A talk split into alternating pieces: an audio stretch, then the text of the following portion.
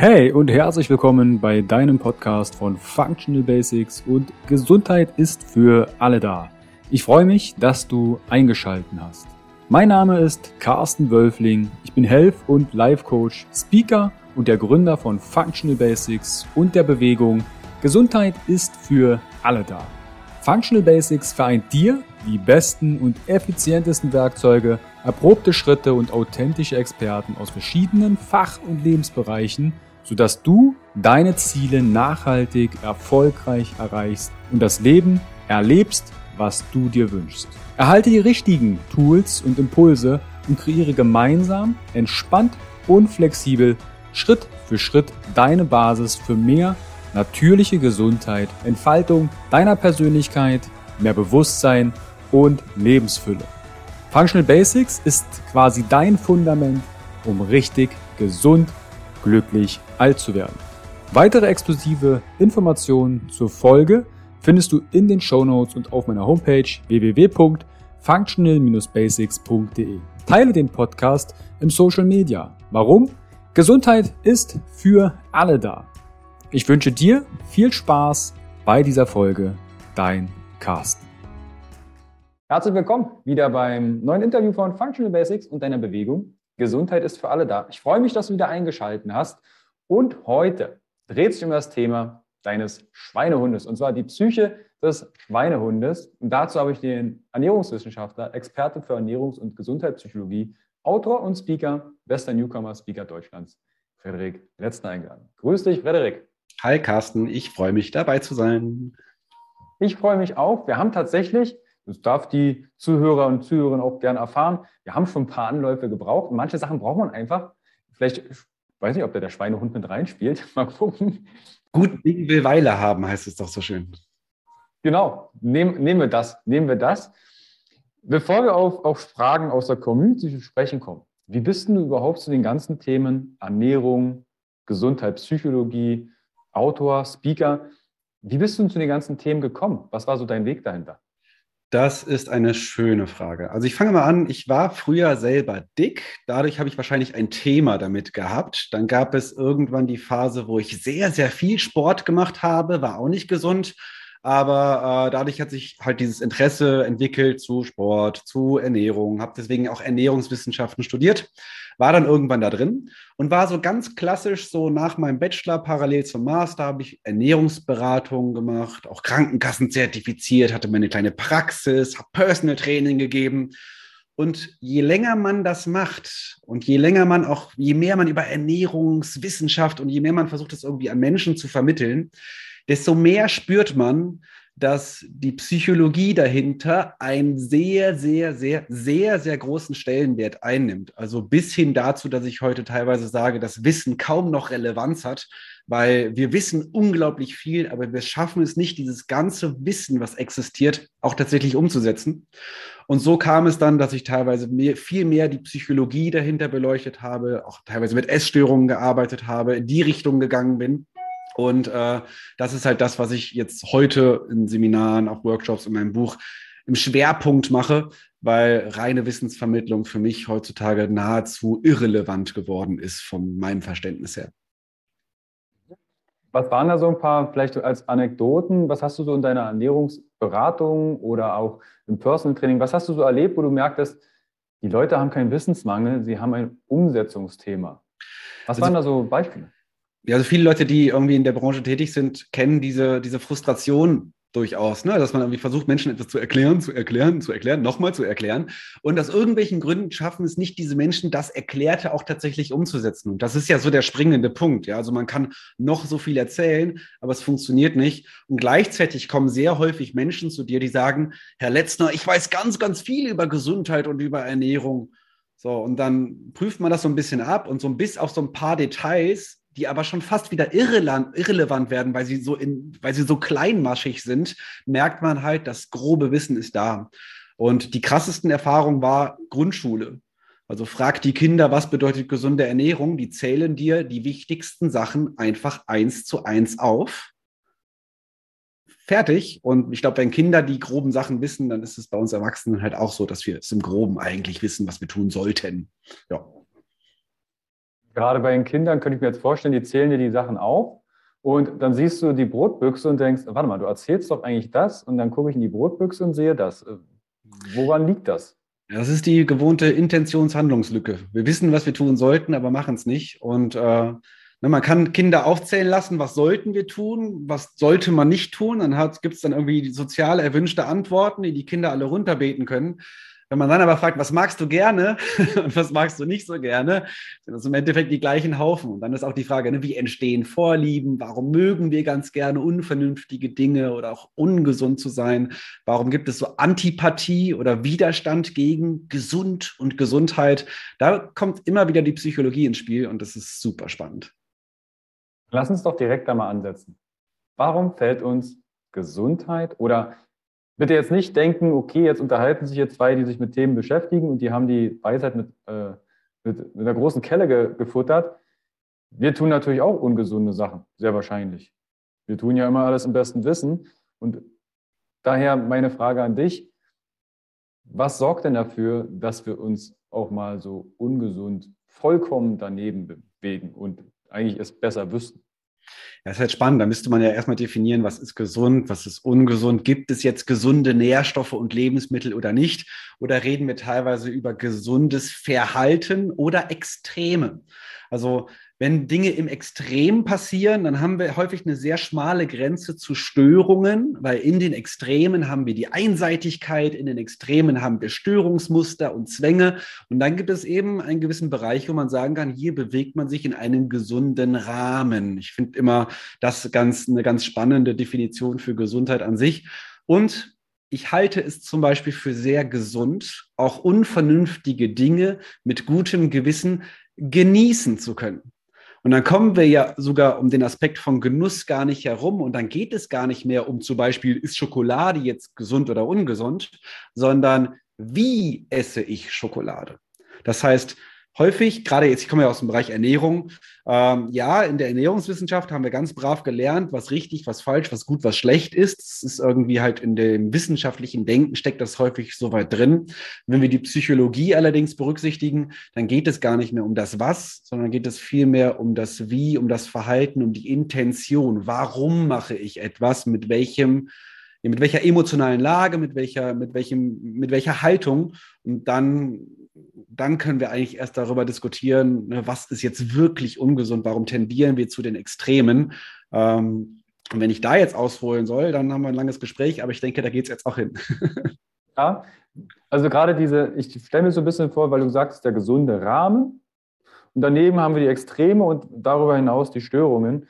Warum tendieren wir denn häufig, wenn wir zum Beispiel über Diäten sprechen oder auch Sport oder andere, auch in der Persönlichkeitsentwicklung kann ich mich, in, nennen wir bloß den 5 a.m. Club, immer um 5 aufstehen, um die Morgenroutine reinzurödeln, was alles man so am Tag machen könnte, ist, warum tendieren wir denn zu Extremen? Das ist, äh, da gibt es viele gute Gründe, aber ich fange mal an mit Social Media, weil das halt so naheliegend ist. Also die sozialen Medien funktionieren mit Sensationswert. Das heißt, die Dinge, die außergewöhnlich sind, die extrem sind, bekommen bekanntermaßen die meiste Aufmerksamkeit. Der vegane Bodybuilder, Sixpack in sechs Minuten, schnell abnehmen in kürzester Zeit. Also alles, was fancy, was krass klingt, hat die meisten Klicks. Und das, was normal klingt, ausgewogen, gesund, klingt halt häufig sehr schnell langweilig. Das heißt, wir haben im Punkto der Aufmerksamkeitserhaschung oder im Marketing-Kontext schon das Problem, dass Extreme sexy sind und Gesundheit, Vernunft, ausgewogen, normal, häufig gleichgesetzt wird mit langweilig von unserem, ja, von unserer Assoziation. Also Gesundheit ist häufig für viele Menschen Disziplin, Anstrengung, der erhobene Zeigefinger, die Gesundheitspolizei. Ich bin nicht frei, sondern jemand sagt mir, was ich zu tun und zu lassen habe. Und klar, wenn ich selber gesundheitsinteressiert bin, dann betrifft mich das vielleicht nicht. Aber auf die breite Masse bezogen ist Gesundheit kein sexy Thema. Da haben wir lieber Sex, Drugs, Rock'n'Roll und auch Verbote sind durchaus sehr weit attraktiver als dieses, ja, verhalte dich doch mal vernünftig und gesund. Also Kinder werden auch von dem Begriff gesunde Ernährung abgeschreckt. So, anstatt einfach zu sagen, ja, geiles Essen. Das wäre vielleicht eine bessere Bezeichnung. Dieses Extreme, hat das vielleicht auch was mit Identifikation zu tun? Dass wir, je extremer wir sind, jetzt nehmen wir mal den veganen Bodybuilder oder eine krasse Diät oder das Sechs-Minuten-Programm für Sixpack, dass wir uns auch über Extreme identifizieren, dass wir da vielleicht ein Identifikationsthema dahinter haben? Hundertprozentig, klar. Also wenn ich jetzt sagen kann, äh, ich bin Low Carber, ja, ich kann mich von einer anderen Gruppe distanzieren. Ich kann sagen, ne, ich, ich kann mich irgendwie zugehörig fühlen zu einzelnen Gruppen. Ich habe Communities.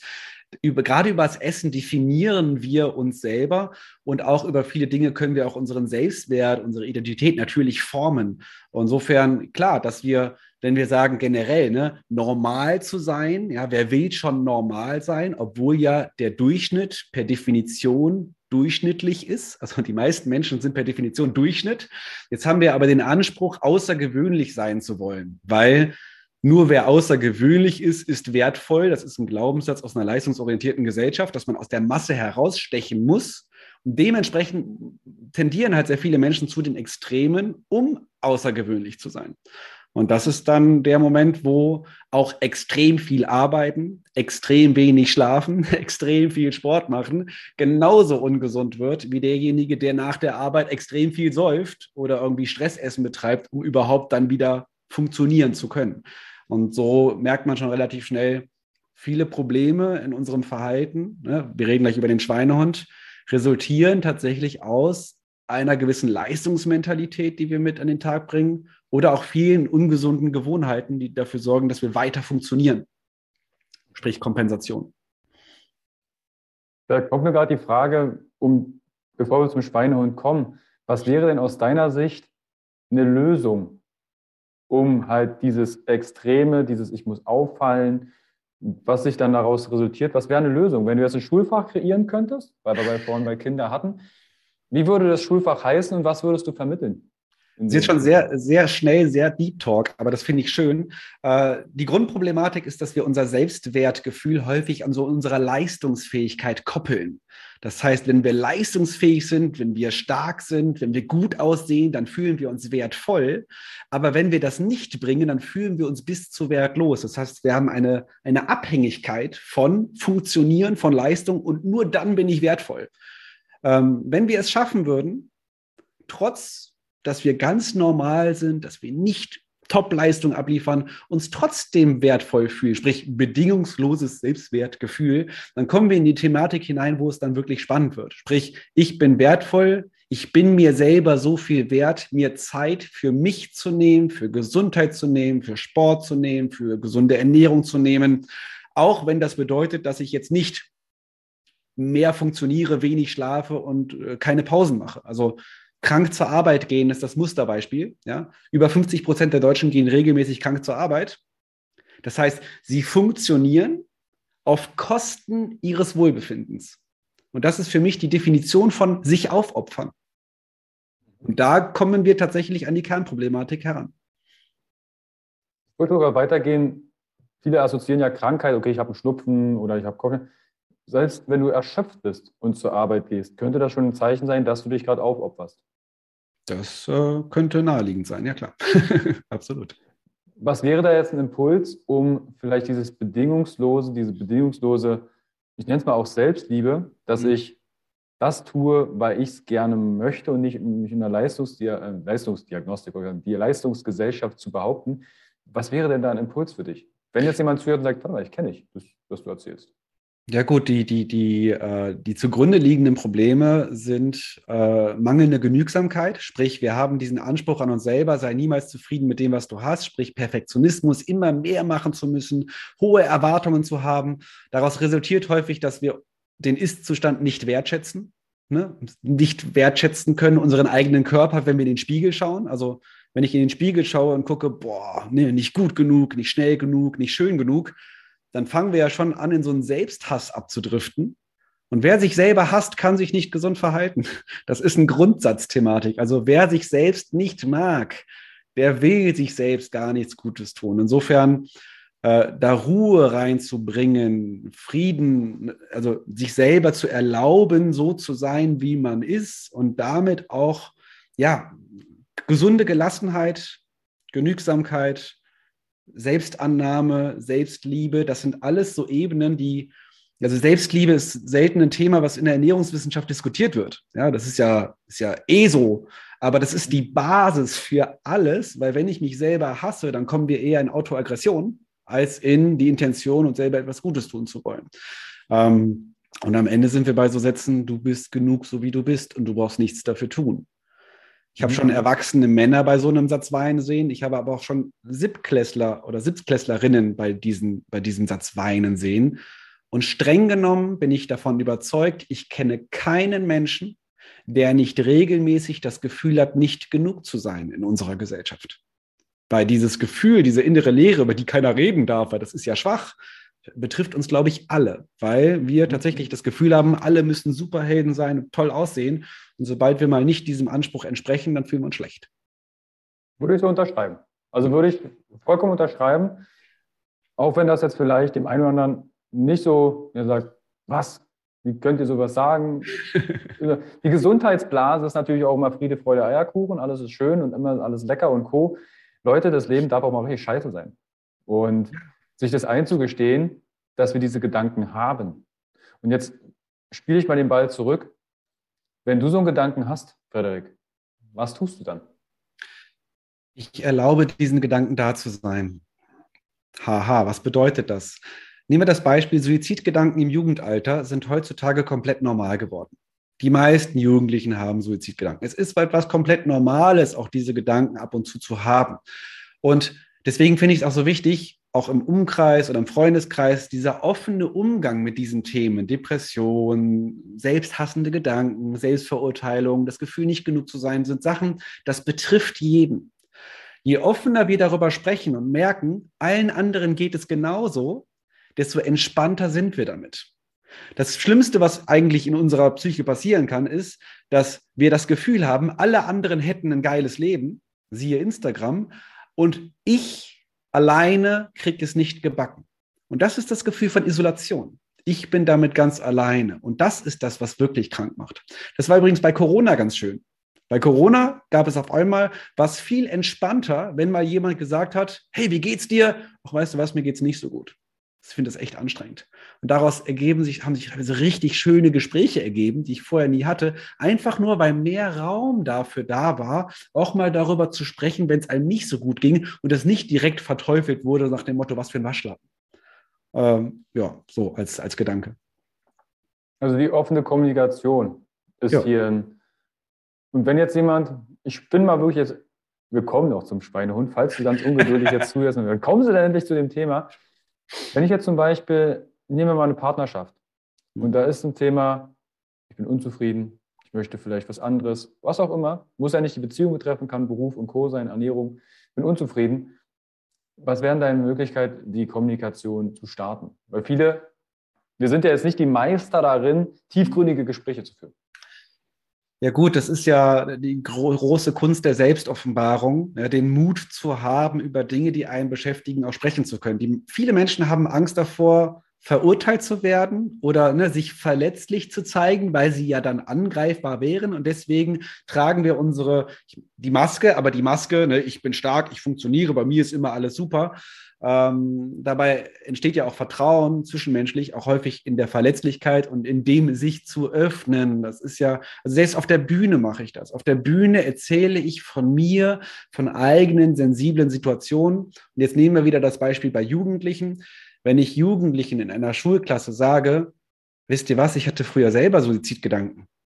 Das heißt, das Machtgefälle reduziere und mich selber ganz klein mache, dann schafft das eine Atmosphäre, wo sich plötzlich Einzelne öffnen und selber davon erzählen, weil eben kein Machtgefälle mehr da existiert. Im Coaching genauso. Also ich glaube, eines der schlimmsten Sachen, die Gesundheitsfachkräfte machen können, ist sich ganz oben hinzustellen und zu sagen, ich bin der Geilste, mach es so wie ich. Das erzeugt ein großes Machtgefälle. Ich bin lieber jemand, der sagt, okay, ich bin der Schlimmste von allen, ich mache mich ganz klein. Das sind Dinge, die betreffen uns alle. Lasst uns mal gemeinsam schauen, was da passiert. Und dann ist es eine Ebene, die ich viel angenehmer empfinde. Ähm, ja, ich hoffe, das beantwortet die Frage. Umgänglich. Also ich, ich decke mich da tatsächlich wieder. Also wir hatten jetzt keine großen Vorgespräche, aber ich hatte 2015 äh, Suizidgedanken mit Depressionen aufgrund dieser Lehre. Ich mhm. dachte, wieso bin ich eigentlich da? Macht das überhaupt einen Unterschied, ob ich nicht da bin? Mhm. Und wenn wir darüber sprechen und, und auch trauen, gibt es auch immer ganz viele, die sagen, weißt du was, mir geht es auch so. Ich bin nicht immer zufrieden. Das finde ich äh, gerade sehr wertvoll.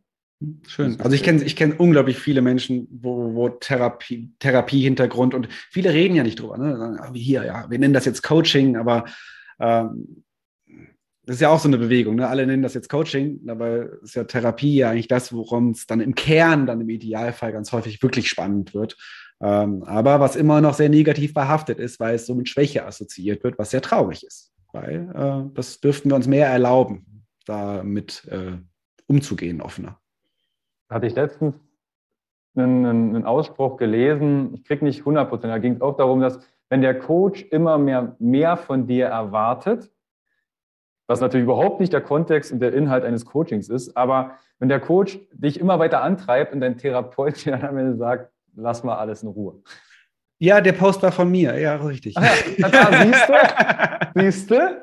Also so nach dem Motto, äh, der Coach erklärt dir, wie du es immer besser machen kannst, bis dein Therapeut dir sagt, dass es sinnvoll ist, nicht immer alles besser machen zu wollen. Äh, ja, genau. stimmt.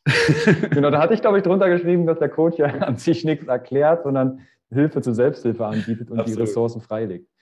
Lass uns mal zum Schweinehund kommen. Ja, Frederik, weil jetzt haben wir ja vielleicht auch Punkte, wo jemand sagt, ja, ich fühle mich ja nicht so gut, ich habe jetzt hier fünf Affirmationen an Spiegel geklebt, ähm, sehe mich aufgrund dessen nicht mehr, das tut mir vielleicht schon mal ganz gut und ich möchte in die Veränderung gehen. Mhm.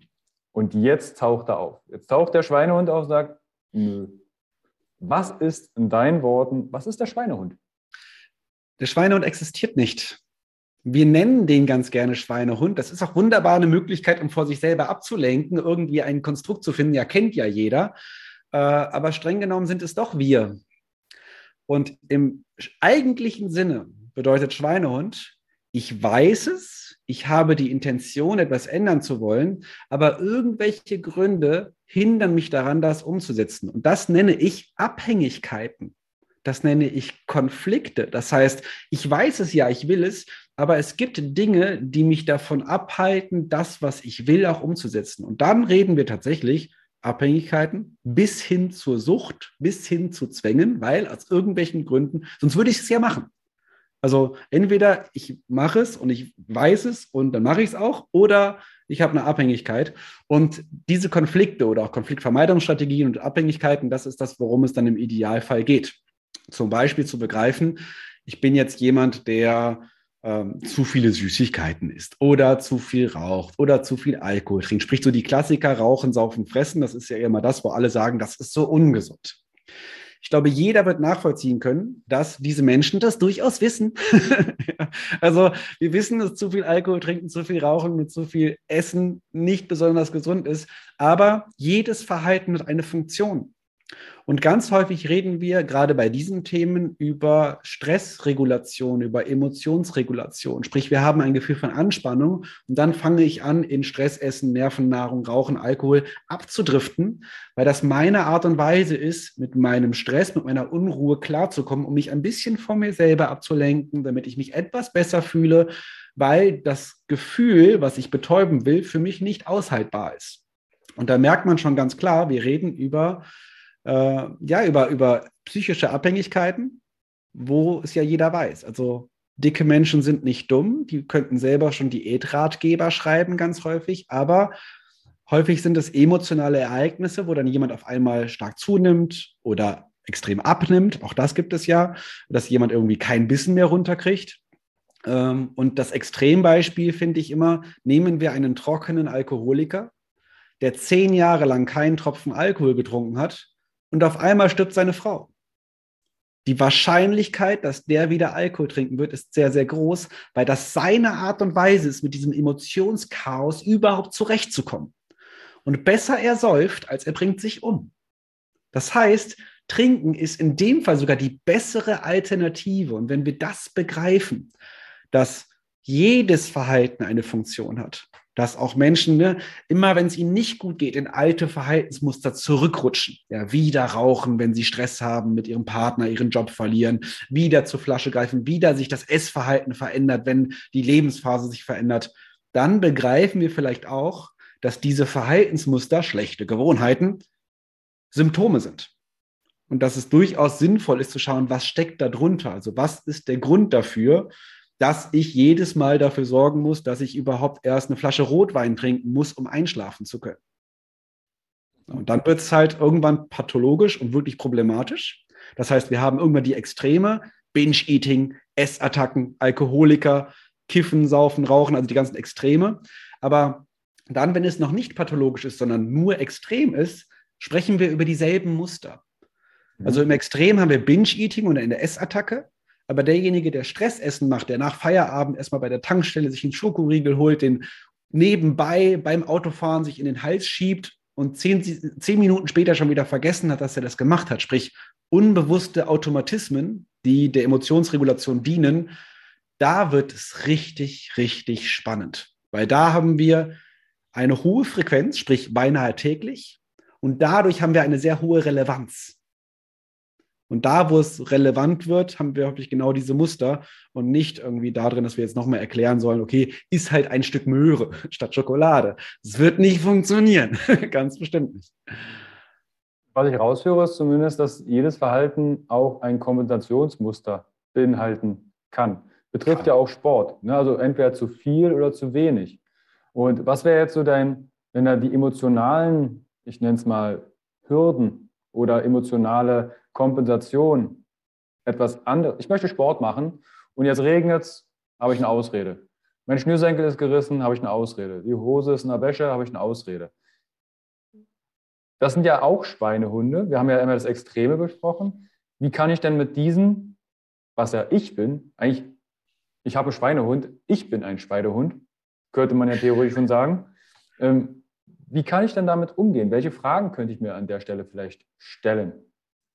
Also zwei Sachen, die mir dazu einfallen. Jetzt kommen wir wirklich in die, direkt in die Lösung. Ne? Das eine war so ein bisschen ne, einmal zu schauen, okay, was sind mögliche Ursachen? Das können wir jetzt an der Stelle erst einmal abhaken. Gehen wir in die Lösungsorientierung rein. Es gibt typische Fehler, die wir machen. Fehler Nummer eins ist Neujahrsvorsätze, zu hohe Ziele. Dieses ab morgen gehe ich fünfmal die Woche ins Fitnessstudio, das halte ich einmal die Woche aus, dann gehe ich vielleicht noch zweimal, dann gehe ich noch einmal. Und da bin ich so enttäuscht, weil ich habe mir ja fünfmal vorgenommen und ich war nur einmal, dann komme komm ich schon so nach dem Motto ganz oder gar nicht. Ganz oder gar nicht ist Schwarz-Weiß-Denken, ist quasi die Schwester vom Perfektionismus und ist ein Grund dafür, dass wir Dinge gar nicht erst umsetzen, weil wir glauben, wir müssten direkt auf 200 Prozent hochgehen. Hat was mit Ungeduld zu tun, hat was mit unserer Leistungsmentalität zu tun. Sixpack in sechs Minuten und 20 Kilo abnehmen in 21 Tagen, diese ganzen Diätversprechen, ist genau das Gleiche. Wenn jemand sagen würde, ich biete dir eine Verhaltensänderung an über die nächsten zehn Jahre und ich verspreche dir, in zehn Jahren hast du zehn Kilo weniger, dann würde das keiner kaufen. Weil das einfach total langweilig klingt. Das dauert viel zu lange. Wir wollen den radikalen Weg. Aber der radikale Weg ist meistens zu hohe Anforderungen. Wir überfordern uns selber. Wir tun so, als wenn wir nur rational wären, als wenn unsere normalen alltäglichen Verhaltensweisen keine Funktion hätten und wundern uns dann sehr schnell, dass wir es sein lassen und ins Verhalten, alte Muster zurückrutschen. Also jeder Mensch, der Psychologie verstanden hat, der weiß, kleine Schritte machen am meisten Sinn. Sogar der Moment, wo man sagt, bringt ja gar nichts. Wenn ich jetzt zum Beispiel sagen würde, jemand, der sich wenig bewegt, geh mal einmal die Woche 20 Minuten spazieren. Aber bringt ja gar nichts. Aber das Ziel sollte so gewählt sein, dass du es theoretisch den Rest deines Lebens umsetzt. Und auf die lange Distanz hinein wird es sehr relevant und dann bringt es tatsächlich etwas. Also wenn ich jetzt sage, okay, fünfmal die Woche ins Fitnessstudio und das jetzt drei Wochen mache. Genauso eine Diät. Ob eine Diät was bringt oder nicht, weiß ich erst nach fünf Jahren. Und viele Diäten könnten wir uns sparen, beziehungsweise sind sogar sehr kontraproduktiv, weil wir dadurch unser eigenes Körpergefühl auch zerstören können durchaus. Also Tipp Nummer eins, ja, Geduld, kleine Schritte ist jetzt irgendwie nichts Neues. Jetzt komme ich gerade nicht auf den zweiten Tipp. Wiederhole nochmal die Frage und ich überlege nochmal über den zweiten Tipp nach. Ja, wir hatten überlegt, welche Lösungen es gibt, wenn jetzt zum Beispiel der Schweinehund auftaucht. Wir hatten ja einmal darüber gesprochen. mhm. ähm, Sport. Wir waren nämlich gerade beim Thema Sport. Ähm, wie wäre es denn, wenn wir gerade im Kontext Sport anfangen würden, die, das Ergebnis mal beiseite zu schieben? Also reine Ergebnisorientierung, ich mache das um zu, ist für die Ist-Motivation tatsächlich ein Problem, weil das ist, geht dann nur, ich, ich zwinge mich, ich setze mich unter Druck, das jetzt machen zu müssen, um das Ergebnis zu erreichen. Hatte ich früher genauso, ne? ich bin laufen gegangen, habe immer alles getrackt, habe Kalorien gezählt, bin auf die Waage gestanden. Das haben wir im, im essgestörten Kontext sehr, sehr häufig, auch in der Sportsucht, dass eine reine Ergebnisorientierung herrscht, sehr viel mit Kontrolle zu tun, äh, aber das Tun an sich gar keine Freude bereitet. Also ich laufe, fühle mich gut, weil es mir danach alles wehtut. Also es geht um das Ergebnis, aber das Aufraffen zum Laufen ist halt total anstrengend, weil das ist halt Arbeit. So. Ähm, Im Sport ist mein größter Tipp, probiere so viele Dinge aus, bis du etwas gefunden hast, was nicht ergebnisorientiert ist, sondern was erlebnisorientiert ist. Sprich, wo es nur wo, wo dir das Tun an sich schon Freude bereitet, scheißegal, was danach auf deiner Tracking-Uhr, auf deiner Waage oder sonst wo steht. Tanzen, Capoeira, schieß mich tot. Also es gibt ja ganz Snowboard fahren, Wakeboard fahren. Also ich, das sind so ein paar Sachen, die ich halt gerne mache inzwischen. Früher bin ich laufen gegangen. Inzwischen, ich hasse Laufen. Ich habe es schon immer gehasst. Irgendwann habe ich mir das auch eingestanden. Und ich war früher Marathonläufer. Also ich bin wirklich viel gelaufen. Ähm, wie gesund das war, ist dann wieder eine andere Frage, weil ich bin auch gelaufen, obwohl ich Erkältung hatte, obwohl ich krank war. Also ich konnte es quasi nicht sein lassen, laufen zu gehen, was dann den pathologischen Aspekt schon sehr stark verdeutlicht häufig. Ähm, also der zweite große Tipp ist, viele Dinge auszuprobieren und im Idealfall Dinge zu finden, wo du Bock drauf hast, ganz egal, was das Ergebnis ist. Jetzt hast du gesagt, Snowboard fahren bei dir, Laufen erschließt sich mir, ist es nicht mehr. Ist es nicht mehr, genau. Nicht mehr. Wie kann ich denn solchen erlebnisorientierten Sport auf den Grund gehen? Weil es gibt ja wirklich viele, die sagen, okay, ich möchte abnehmen, melde ich mich ins CrossFit an, weil die sehen irgendwie geil aus. Mhm. Renken sich die halbe Schulter aus, machen sich die Knie kaputt. Dafür haben wir natürlich auch die speziellen Coaches, die sich dann Schmerzcoaches nennen. Da kommen wir auch wieder zur Ungeduld. Also ne, viel hilft viel, ist halt häufig echt nicht der Fall. ja, jetzt ist die Frage, wie komme ich denn solchen Erlebnissport auf ein, wie, wie finde ich denn sowas? Es ist halt, dass ich die selbst, sich, also sich selbst die richtigen Fragen stellen. Ne? Also, wenn ich zum Beispiel nur laufen gehe, wenn eine Tracking-Uhr gerade aufgeladen ist und ich sonst es nicht tue, dann ist es schon so, ah, okay, worum geht es hier eigentlich gerade? Wenn ich das nur mache, damit ich es posten kann, ist auch eine spannende Frage. Die Waage zum Beispiel mal wegzutun, ist eine ganz spannende Überlegung. Also ich muss dazu sagen, ich hatte in meiner Vergangenheit auch essgestörte Tendenzen. Ja, ich habe ja die entsprechende Vergangenheit. Ich war übergewichtig. Ich stand mindestens zweimal am Tag auf der Waage. Und dann habe ich auch, ne, ich habe alle Diäten ausprobiert. Ich habe alles getrackt und so weiter und so fort. Und ich habe, es ist nicht lange her, bis ich begriffen habe, wie krank das eigentlich war. Und die Waage wegtun zu können und sein Wohlbefinden, sein Selbstwertgefühl nicht abhängig zu machen von der Zahl, die auf der Waage steht. Ganz häufig ein weibliches Phänomen, aber nicht nur, dass ich morgens auf die Waage steige und die Laune meines Tages abhängig ist von der Zahl, die da gerade steht. Das ist eine echte Abhängigkeit. Das ist eine echte Sucht. Das ist ein echter Zwang. Und wenn ich es schaffe, die Waage wegzutun, beim Sport nichts zu tracken, nicht direkt danach und davor auf die Waage zu steigen und diese Themen, dann ist das schon ein erstes Indiz, dass ich das scheinbar mache, weil ich einfach Bock drauf habe, das zu tun. Und dann könnte es sogar sein, dass ich sogar Bock drauf habe, obwohl es regnet. Einfach weil ich habe halt Bock drauf. Das ist halt so, es ist scheißegal, ob es jetzt irgendwie gerade, also ich ärgere mich dann wahrscheinlich drüber, dass es regnet. Und ich denke nicht, oh Gott sei Dank, es regnet. Ich brauche nicht laufen zu gehen. So, das sind so ein paar, also die Intention zu hinterfragen, wofür mache ich das? Mache ich das, weil ich das jetzt brauche? Ja, nach Feierabend muss ich laufen gehen oder noch schlimmer, ich habe jetzt ein Stück Kuchen gegessen, also muss ich morgen früh auf jeden Fall laufen gehen. Das nennt sich Bulimie. Das ist wie Sportbulimie. Ja? Das ist halt nur alltagsumgänglich, dass jeder so spricht. Aber streng genommen ist es, ich hatte jetzt meine Essattacke und morgen muss ich entweder kotzen oder laufen gehen oder irgendwie wieder loswerden, damit ich die Kontrolle zurückbekomme. Diese Gedankenmuster sind in unserer Gesellschaft sehr weit verbreitet. Und zu sagen, dass wir durchaus eine essgestörte Gesellschaft sind heutzutage, weil wir sehr stark auch Lebensmittel in gut und schlecht, gesund und ungesund und sich zu verhalten nach dem eigenen Körpergefühl seinem Bewegungsdrang zu vertrauen, Ruhe genießen zu können, das fällt vielen durchaus schwer. Hast du, also ich entdecke mich da aus der Vergangenheit und auch aktuell immer mal wieder, ne, dass du sagst, okay, diesen Zwang. Das ging bei mir zum Beispiel auch beim Winterbaden. Vor Weihnachten gab es so eine Phase, war ich 13 Mal in der Woche im See oder im Fluss. Und es gab Momente, da hatte ich keinen Bock. Ich mhm. wollte nicht ins kalte Wasser, bin aber trotzdem gegangen. Da habe ich dann auch angefangen zu überlegen, warte mal, was ist denn das eigentlich für Intention? Kälte war für mich immer ein Ruhepol. Ist es noch der Ruhepol oder ist es, ich stelle die Kamera auf und motiviere andere Menschen, in die Kälte zu gehen, was natürlich auch, weil mich es freut, andere Menschen zu begeistern. Mhm. Aber selbst habe ich mich in dem Moment total vergessen. Ich dachte, es tut mir eigentlich gerade nicht mehr gut. Mhm. Aber das total schön. Also das, das, ist ja, das braucht ja einen Impuls, um darüber nachzudenken, wofür mache ich das eigentlich noch? So, ne? Ja. Das ist das, was ich meine mit ergebnisorientiert. Mache ich das für mich, für das Erlebnis, dann ist alles gut. Mache ich das für jemand anderen, damit, äh, damit der sagt, dass ich gut bin, um irgendwie Anerkennung zu bekommen, um Geltungsdrang, dann um Zugehörigkeit, dann ähm, dürfen wir schauen, an welcher Stelle, wie viel wir uns eigentlich wert sind, den Scheiß noch mitzumachen. Also es gibt häufig, es ist häufig der Fall, dass wir Dinge tun, die wir nicht wollen, für Menschen, die wir nicht mögen und das nicht hinterfragen. Das teilweise sehr lange dauert, bis wir das verstehen. Sogar auch ne, Erwartungen seiner Eltern erfüllen zu wollen, ist noch so ein Musterbeispiel. Also ein Zitat von mir, was ich immer ganz gerne sage. Viele Menschen versuchen bis zu ihrem Lebensende die Erwartungen ihrer Eltern zu erfüllen, auch wenn die Eltern schon längst tot sind und die checken das nicht weil die einfach da drin verharren, was sie für Glaubenssitze in ihrem Kopf haben. Ich muss stark sein, ich muss funktionieren, ich muss viel Geld verdienen, ich muss ähm, meine, meine, meine normale Arbeit haben, ich muss auf eine gewisse Art und Weise wirken. Und dadurch verstellen wir uns häufig ganz, ganz extrem.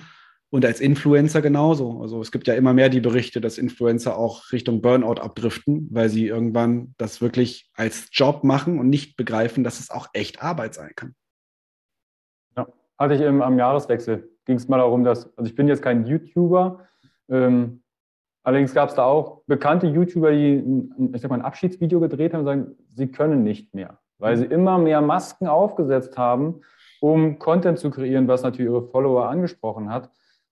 Und dann gemerkt haben, Kacke, ich verbrenne mich hier gerade absolut. Mhm.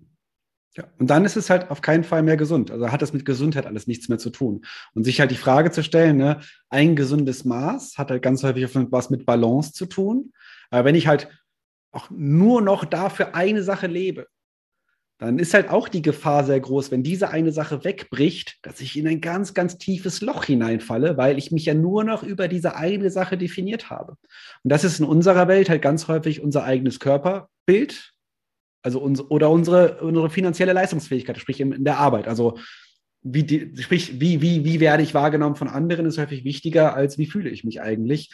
Und das ist wahrscheinlich eines der Kernprobleme, warum wir, ne, das ist, das ist der Inbegriff der Psyche des Schweinehundes, ne, weil wir tun dann Dinge, die wir eigentlich nicht wollen, obwohl wir sie eigentlich anders tun wollen würden. Wenn sich jetzt jemand da angesprochen fühlt, Frederik, und sagt, ich habe hier ein paar Masken aufgesetzt. Wie werde ich diese jetzt los? Was wäre was wär so der erste Schritt, den ich tun kann?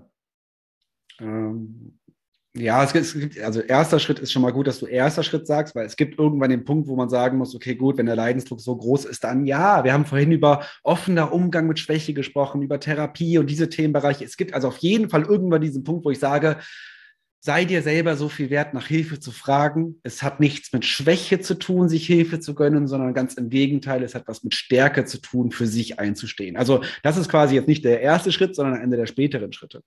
Die ersten Schritte sind beobachten, sich Zeiten für sich selber nehmen, wo man sich selber diese Frage stellt, ja, was mache ich, möchte ich das eigentlich, für wen mache ich das? Das heißt, es geht wirklich ganz extrem um diese Selbstreflexion. Eine Hilfestellung kann sein, die Fragen, die ich meinem besten Freund stellen würde, diese Fragen mir selber zu stellen.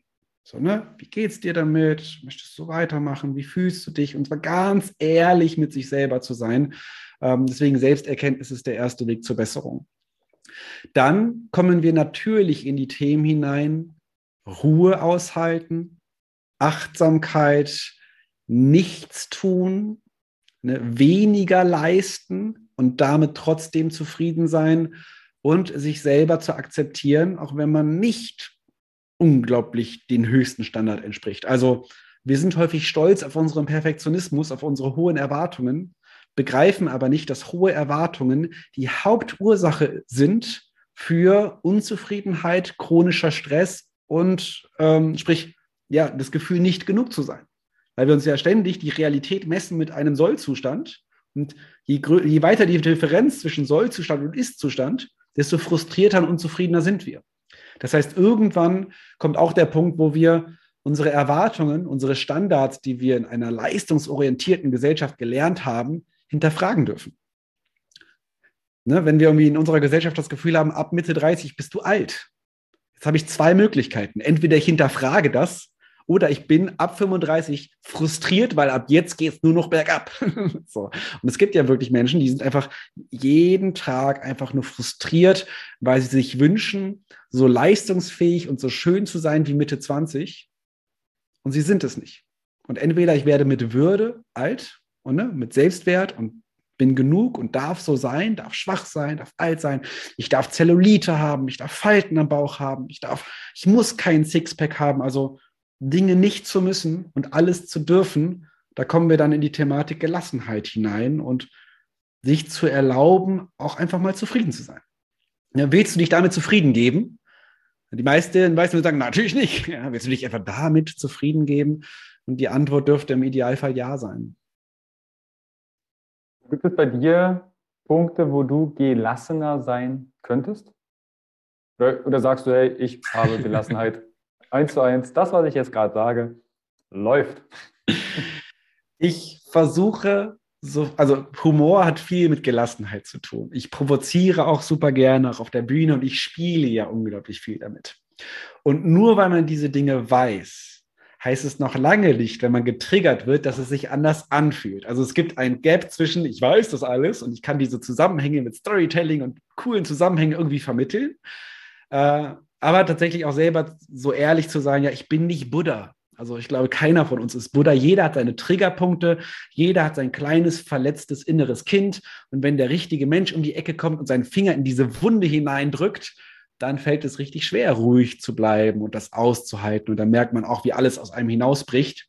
Ähm, trotzdem würde ich sagen, dass ich mit vielen Dingen ruhig umgehen kann. Ich schaffe es, wenn es hart auf hart kommt, relativ gut, nicht rot zu sehen, nicht an die Decke zu gehen, nicht wie ein Choleriker zu agieren, sondern durchzuatmen oder ich verlasse die Situation. Also Selbstbewusstsein oder Selbstvertrauen bedeutet für mich nicht immer stark zu sein, sondern zu wissen, auch wann man nicht gut funktioniert und diese Ehrlichkeit mit sich selber zu haben, okay, es ist jetzt gerade besser für alle Beteiligten, wenn ich mich zurückziehe und wenn wir wieder miteinander diskutieren, wenn sich beide beruhigt haben oder wenn sich alle Gemüter beruhigt haben. Und das ist einfach dass je, je mehr man sich besser kennt, desto einfacher fällt das.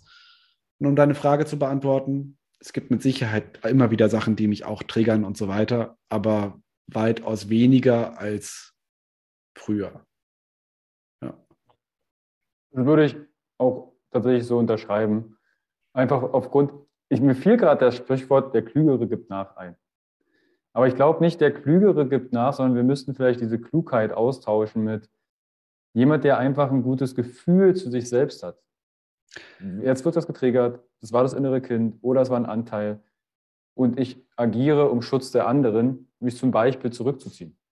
Das ist bei mir und meiner Frau, also nachgeben kommen wir gleich zu, aber bei mir und meiner Frau ist das so schön. Wir wissen beide, wenn wir mal in einer Situation sind, wo wir streiten, wissen wir, einer von beiden hat gerade ein Problem mit sich selbst.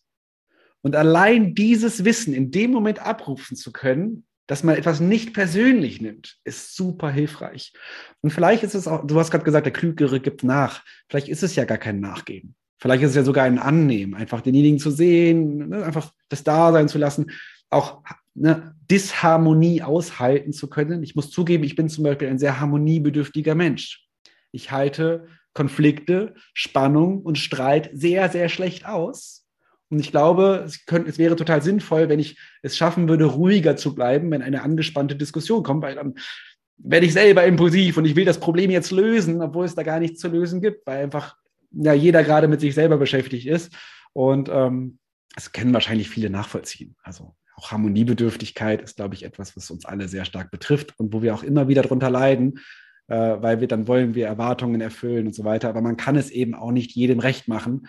Und deswegen tun auch ne, schlechte Kommentare unter irgendwelchen Posts auch immer so, so weh, weil man ja jeden es recht machen möchte.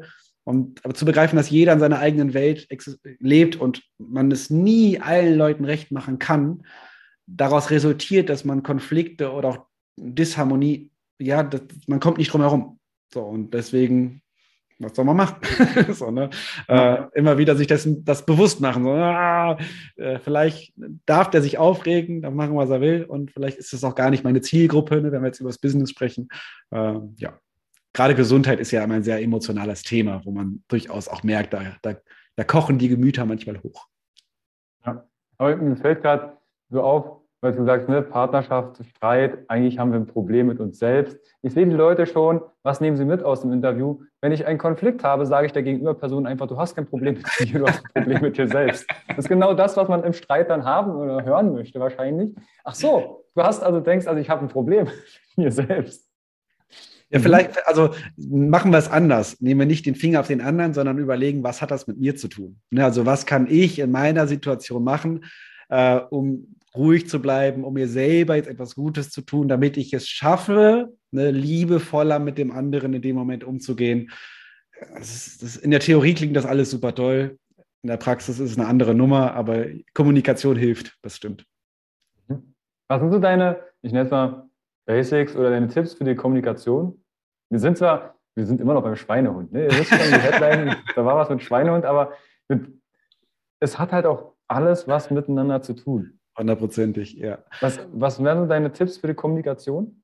Ja, also alle, also die meisten werden schon mal was von gewaltfreier Kommunikation gehört haben. Und da gibt es natürlich Basics, ne, die Ich-Botschaften, die eigenen Emotionen zu äußern. Das hat wieder was mit sich verletzbar zu zeigen, sich angreifbar zu machen. Es ist immer leichter zu sagen, du bist das Arschloch. So, weil das ist halt die Machtposition jemand anderen zu beleidigen, hat immer was mit, damit zu tun, den anderen runterzudrücken, um sich selber wertvoll zu fühlen. Das nicht zu tun und sich selber klein zu, nicht, nicht klein, es geht nicht um klein machen und nachgeben, aber zumindest seine emotionale Welt kundzutun und sich zu öffnen, ist das, was ich versuche zu tun. Ne? Oder auch emotionale Inhalte von äh, rationalen Inhalten, von sachlichen Inhalten, versuchen, die Sachen voneinander zu differenzieren oder auf die, die, Zwisch die, die Worte zu achten, die zwischen den Zeilen kommen, die wahrscheinlich dann Hinweise dafür sind, es geht gerade gar nicht um dieses Thema, sondern es geht um was ganz anderes. Und wenn man es schafft, das herauszuhören, dann ist einem schon viel getan und dann kann man zumindest einen Streit sehr schnell verkürzen. So, ne? Einfach sagen, ich liebe dich, komm her. ich will aber streiten, komm her. so. Also zum Streit gehören immer zwei dazu und wenn einer es nicht zulässt, dann kommt der Streit auch nicht zustande. Überlege gerade, haben wir noch was anzumerken? Ah ja, doch, es, es kam noch damals eine, eine Frage zum Schweinehund. Ich glaube, die haben wir schon beantwortet mit, ich bin vielfältig interessiert. Doch, die hatten wir schon. Interessiert und dann äh, drifte ich immer ab wir haben ja eigentlich den Inbegriff des Schweinehunds schon, schon geklärt. Du hast doch ein Buch geschrieben. Ich habe ein Buch geschrieben, ja genau. Das äh, Buch heißt Zu blöd zum Leben. Äh, kurz in den Titel, ja, der Titel ist wieder ein bisschen provokant, so wie alles, was ich tue.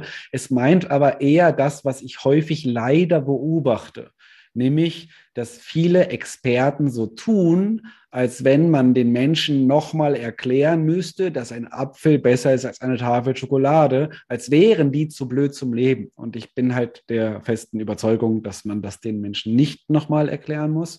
So, und dieses Buch ist eine, ähm, eine humorvolle und unterhaltende, einfach geschriebene Lektüre, die die Grundsätze der Ernährungs- und Gesundheitspsychologie vermittelt. So, ne? Einfach vermittelt, Karikaturen drin, viel Humor, viel Provokation. Ähm, aber da geht es, das ist im Prinzip ein Zusammenschreiben von sämtlichen Vorträgen und Workshops, die ich die letzten Jahre gemacht habe, habe ich in diesem Buch vereint und äh, hat sehr viel Spaß gemacht, auch mit dem Illustrator, das, äh, die, die Illustration zu machen und so weiter. War sehr schön. Das, äh, wo kriege ich das Buch? Überall. Überall? Ja, ja. Also. Mhm. also verlinke ich euch natürlich auch unten in die Show Notes. Klickt euch da sehr, sehr gerne durch. Frederik, du hast gesagt, du bist auf Bühnen, du machst Workshops, auch bei Kindern, in Schulen. Also das Alter, wir sind irgendwie, können wir Gesundheit umsetzen, gibt es wahrscheinlich viele Facetten. Wie kann ich denn mit dir zusammenarbeiten oder mehr über deine, deine Herangehensweisen erfahren? Also das, was ich heutzutage hauptsächlich mache, ist tatsächlich Bühne. Also früher war ich noch mehr in Schulen, das wird jetzt aber auch tendenziell weniger, Workshops relativ selten. Ich bin eigentlich hauptsächlich im B2B-Bereich, sprich äh, es gibt in Unternehmen immer dieses betriebliche Gesundheitsmanagement und Personalversammlungen, Kongresse und Fachtagungen. Da bin ich relativ häufig äh, dabei. Uh, manchmal auch eben Funk und Fernsehen und diese Sachen. Das ist halt das, wo ich eigentlich die meiste Zeit mich herumtummle. Trotzdem habe ich natürlich auch eine Webseite und bin in den sozialen Medien unterwegs und da ist auch die Art und Weise, wie man sich mich halt irgendwie findet oder kontaktieren kann, mit mir über Sachen diskutieren kann, sich austauschen kann. Und da freue ich mich auch immer über alle möglichen Nachrichten oder Kommentare. Insofern, also medial wird man mich in allen gängigen Social Media Kanälen finden und auch äh, ja, antreffen. Und ich antworte, ich habe keine, keine Mitarbeiter, ich mache das alles allein. Also ich bin auch derjenige, der auch wirklich schreibt. Ja. Kein Bot. Kein, kein Bot. Kein Mechanismus oder Angestellte. Nee. Das, das, frage ich tatsächlich immer mal wieder, wenn ich jetzt auch Anfragen habe, auch in Interviews. Spreche ich denn mit der Person am Ende oder muss ich jetzt vielleicht doch noch eine E-Mail schreiben, dass da jemand. Das ist gar nicht selten, dass Leute sich für andere auch in Anführungsstrichen ausgeben müssen, teilweise, ja, um da die Anfragen zu beantworten. Ja, Deshalb fand ich das echt cool, dass ich mit dir gesprochen habe. Vielen lieben Dank. Frederik, wenn jetzt jemand sagt, hey, ich gucke mir dein Social Media an, gerne die Dankbarkeit gegenüberbringen der Wertschätzung, das heißt abonnieren, kommentieren, teilen, das Buch lesen, verlinke ich euch unten drunter und dann gerne auch mit Frederik Kontakt aufnehmen und sagen, hey, ich habe Fragen, Wünsche oder ihr habt Anfragen, habt einen Betrieb, wollt einen coolen Speaker haben, dann gerne an Frederik wenden. Und vielleicht dazu sagen, liebe Grüße von Carsten, dann weiß die Person oder er besser gesagt, ah, da war was mit dem Interview. Auf jeden Fall. Cool. Frederik, ich danke dir vielmals für die auch mal über den Tellerrand hinausschauen, was alles den Schweinehund betrifft. Und ich denke, das ist ja so eine Folge, die man sich zwei, dreimal anhören darf, einfach um das Gesagte auch wirken zu lassen und die eine oder andere Frage sich zu stellen. Vielen lieben Dank, dass ich dabei sein konnte. Und äh, ich habe zwischendurch überlegt, ne, wir hätten wahrscheinlich noch weitersprechen können über Schweinehund und so weiter. Aber ich glaube, alles, worüber wir gesprochen haben, äh, haben auf jeden Fall etwas mit diesen psychologischen Abhängigkeiten und Konflikten zu tun, die wir im Alltag begegnen. Insofern äh, super schönes, rundes Interview und danke, dass du das gemacht hast. Ja, das heißt nicht, dass wir uns nicht wiederhören. Auf jeden Fall. Gerne. Bis dann und alles unten mal anklicken und dann hören wir uns, sehen wir uns bald wieder. Ciao. Ciao.